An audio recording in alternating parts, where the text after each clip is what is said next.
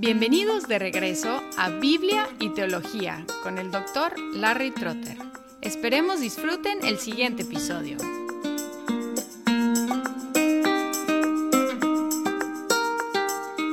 Un tema en la eclesiología tiene que ver con los atributos de la iglesia. ¿Cuáles son las características de la iglesia? Hay cuatro.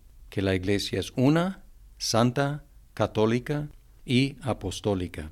Pero obviamente los diferentes conceptos de la naturaleza de la Iglesia van a afectar dónde y cómo se manifiestan los atributos de la Iglesia. Hemos hablado de conceptos objetivos, conceptos subjetivos y un concepto mixto de la naturaleza de la Iglesia. El concepto objetivo enfocándose en la estructura de la Iglesia el concepto subjetivo enfocándose en la experiencia de los cristianos y un concepto más bíblico que toma en cuenta la estructura, que toma en cuenta la experiencia, pero enfatiza la prioridad de la doctrina, la verdad. Y entre más objetivo y externo el concepto de la Iglesia, más concretamente se manifiestan los atributos de la Iglesia. Son hechos siempre realizados y entre más subjetivo e interno el concepto de la Iglesia, más existencialmente se manifiestan y son hechos parcialmente realizados y además una meta para realizarse al nivel interpersonal.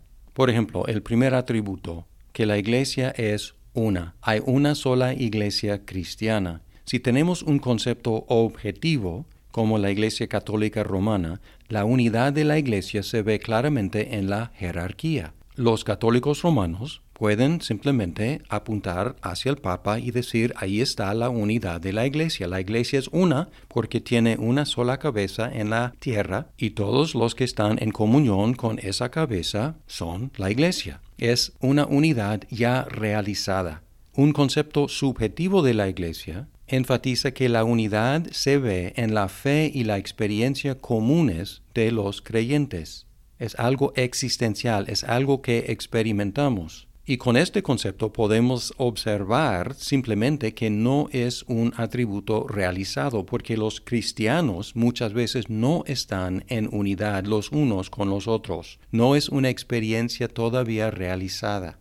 Si tenemos un concepto mixto de la Iglesia que toma en cuenta lo objetivo y lo subjetivo y enfatiza la doctrina, la unidad se ve en la confesión en común. Confesamos la misma doctrina, entonces estamos unidos. No ignoramos la estructura, tampoco ignoramos la experiencia de unidad, pero enfatizamos que la doctrina, la confesión en común es donde encontramos la unidad de la Iglesia el concepto que tenemos de la iglesia va a afectar cómo concebimos de los atributos. Y ya he argumentado en el episodio anterior a favor de un concepto mixto con un énfasis en la doctrina. El segundo atributo, la iglesia es santa. Si tenemos un concepto objetivo, la santidad se ve en las actividades oficiales de la iglesia. La iglesia es santa ya por los sacramentos que tiene. La Iglesia es santa por la santidad de la ordenación de los sacerdotes, por ejemplo, en la Iglesia Católica Romana. Entonces la santidad es algo realizada, ya existe.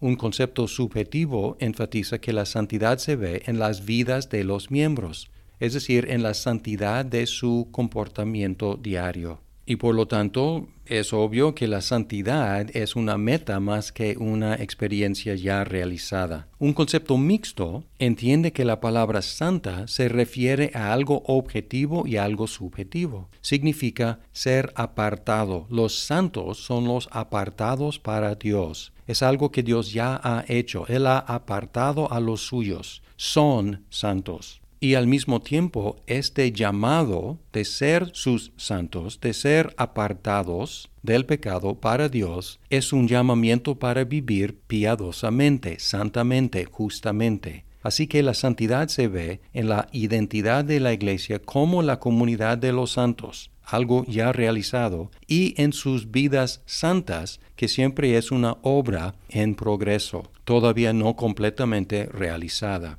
En tercer lugar, la Iglesia es católica. El concepto objetivo por ejemplo, de la Iglesia Católica Romana, dice que la catolicidad se ve en la estructura de la Iglesia en todo el mundo. Y es un punto de orgullo de los católicos romanos de que tienen una sola estructura en todo el mundo. Ahí se ve la catolicidad, la universalidad de la Iglesia en su estructura universal un concepto subjetivo. La catolicidad se ve en la extensión de la fe cristiana a todos los pueblos, en la extensión de la Iglesia a todo el mundo.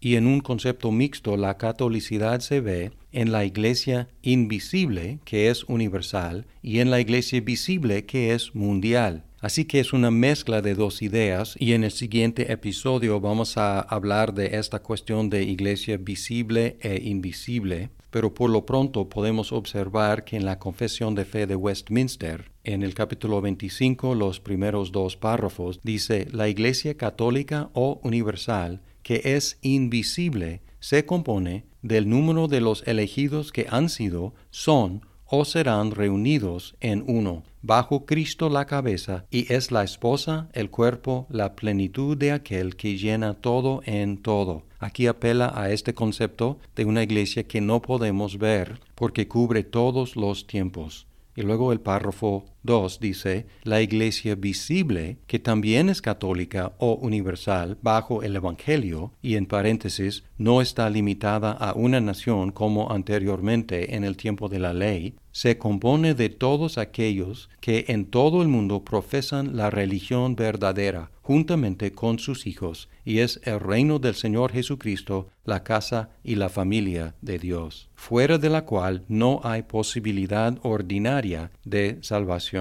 Aquí podemos ver que la universalidad de la Iglesia visible se ve en su extensión en todo el mundo y aquí vemos otra vez la definición de la Iglesia enfatizando la doctrina, porque dice que en todo el mundo profesan la religión verdadera. El cuarto atributo de la Iglesia es que es apostólica. El concepto objetivo, la apostolicidad, se ve en la sucesión apostólica, que es el concepto de los católicos romanos, los ortodoxos y también los anglicanos, de que desde los apóstoles ha habido una sucesión constante de ordenación continuamente pasada de una generación a otra, en sus palabras de un sacerdote a otro. Y aquí ellos conciben de esta apostolicidad como una sucesión continua desde el tiempo de los apóstoles. Es decir, que los apóstoles ordenaron a sus sucesores y sus sucesores también a sus sucesores y continuamente hasta la fecha. Es decir, que hay una cadena que nunca se ha roto desde el tiempo de los apóstoles hasta ahora. El concepto subjetivo de la apostolicidad es que se ve en repetir las experiencias de la Iglesia apostólica. Y aquí podemos pensar en los anabaptistas y también en sus sucesores, los pentecostales de hoy en día ¿Cuáles son las experiencias apostólicas, las marcas de los apóstoles? Pues hablar en lenguas, hacer milagros, hacer manifestaciones de poder, echar fuera demonios,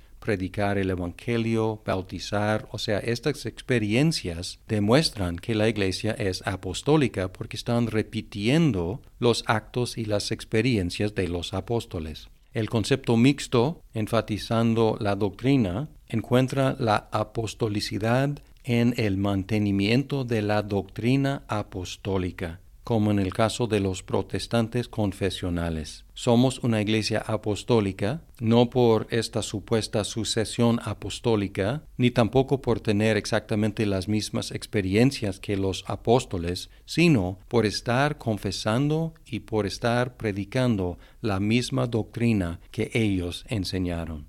Así que, ¿cuáles son los atributos de la Iglesia? Es una santa, católica y apostólica.